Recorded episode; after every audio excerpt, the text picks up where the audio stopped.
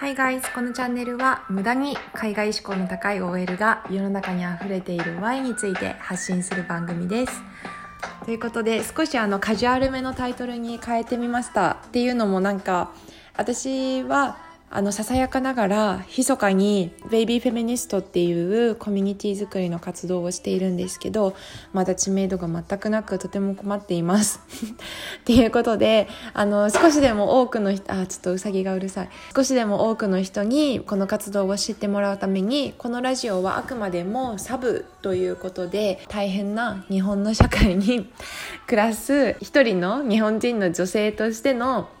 ラジオを配信できればなと思ってちょっとコンセプトを徐々に変えてみたいと思ってますのでぜひあの引き続きよろしくお願いします。で最近は主にインスタグラムを通じて私もアボーションの経験あるんですとかフェミニズムについて勉強してますとかこういう本ぜひ読んでくださいとかっていう風にあのメッセージをもらうことが多くなってきてとてもハッピーです。私自身も本当に勉強中なのでいろんな意見交換ができたらなと思っております。引き続きよろしくお願いします。さて今日のトピックは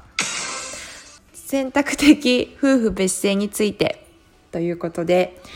私自身去年の12月くらいから、えっとまあ、今2年ほど付き合っている彼と同棲をし始めて年内中に何らかの形で結婚をする予定です。で、まあ、その何らかの形って何っていうのは と、まあ、一般的な市役所に婚姻届を出す、えー、法律婚かあとは、えっと、住民票を移すことによってパートナーシップを結ぶ事実婚のこの2つどちらかにしようかなっていうふうに2人で迷っています。で彼自身は私が事実婚について説明をするまで全く何も知らなかったみたいで結婚するんだったら婚姻届出して名字変えるよねみたいな意識でいたらしいんですけど私がいろんなこういう活動をしていたりとかいろんな女性の権利とかについて勉強している中で彼もそういうことに興味を持ってくれて一緒に調べたりとかしてきてなんで女性が名字を変えなきゃいけないんだっけみたいな根本的な問題について一緒に考えることになりましてで私がなんで事実婚にしようか法律婚にしようか迷ってるかっていうと私自身が絶対に今の名前としてのアイデンティティを変えるのが怖くって事実婚をにしようかっていうふうに迷っています。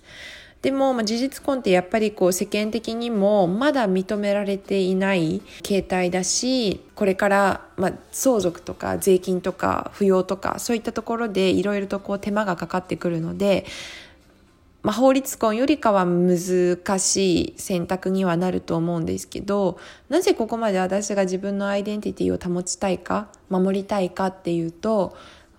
多分変なこだわりかもしれないんだけど私はすごく自分の家族が大好きでで一番の理由は私の今まで私を産んでくれて育ててくれた両親と異なる名字になるっていうことが考えられなくてもう考えたくもなくって。だから私は名字を変えたくないしで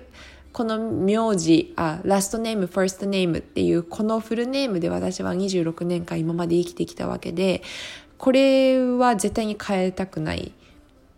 なんか形式的なことだから私の心の中でアイデンティティを守っていれば形式的な表面的な名字なんて変わってもいいじゃんっていう人がいると思うんですけど私はそれが無理でなんか世間的にもこれから彼の名字プラスアンヌっていうことで通っていくっていうのが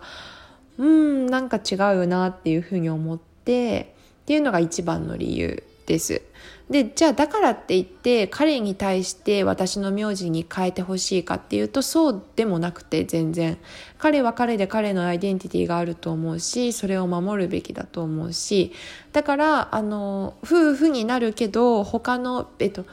2人ともそれぞれの別々の名字を持っているっていうのは全然ありだと思うんですよね。なのにまあ最近のテレビとかメディアとかはまあ、ある政治家とかがね違う異なる名字をがん？夫婦が異なる名字を持ったら家庭が崩壊するとかそんなのそんなの名字同じでも家庭崩壊してんだろうって思うんだけど 家庭崩壊する時はするしそんなのが名字でつながりを感じて家庭が守られると思ってる時点でやばくないと思って。なんかそういうふうにねもういろんなことがあって。でしかもこれは別にみんなに国民全員に別々の名字を持てって言ってるわけじゃなくってあくまでも好きな人の名字を名乗りたきゃ名乗れって。で好きな人の名字を名乗りたくなくって自分の名字を名乗りたいならそうしろっていうあくまでも一つ選択肢が増えるだけのことなのにそこまでそんなに選択的あの夫婦別姓について何かごちゃごちゃ言う必要あるかなって思ったりするんですけど皆さんどう思いますか？私は無理です。しかも大体なんで、なんか日本ってこういうことあるよね。ちょっと関係ないかもしれないけどさ、個々の存在、アイデンティティを尊重するみたいな文化がなさすぎると思う。で、だからといってじゃあ日本から出ていけとかっていう人もいるんだろうけど、それは違うじゃん。だってみんな世界が狭すぎない？世界中見てみたら日本がいかに遅れている社会なのかっていうのがわかるはずなのにみんな世界が狭すぎるからこういう風になっちゃうんだろうなとか思ったり結構挑発的な発言になってしまいましたが私は本当にこの名字の問題で日々悩まされていて、まあ、結婚に結婚って本当はハッピーなことなはずなのにすごく毎日苦しめられています。なんでだろうなって思って。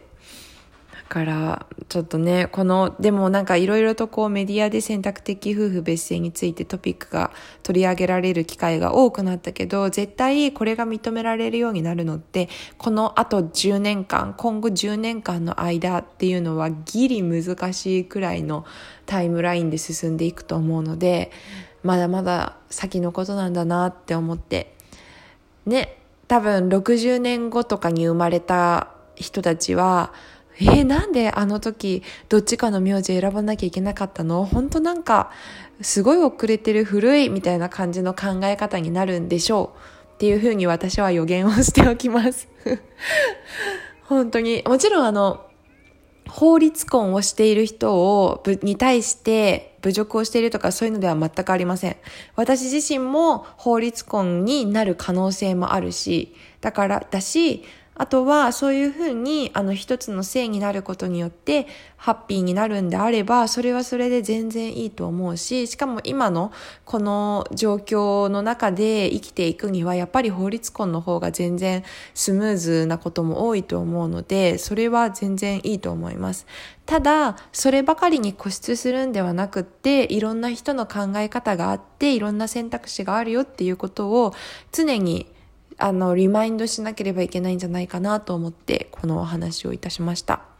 ということで、私と彼の間でのあの、選択的夫婦別姓の問題に関しては、まだまだ議論が続くでしょうけど、また進捗をお知らせしようと思います。以上、アヌでした。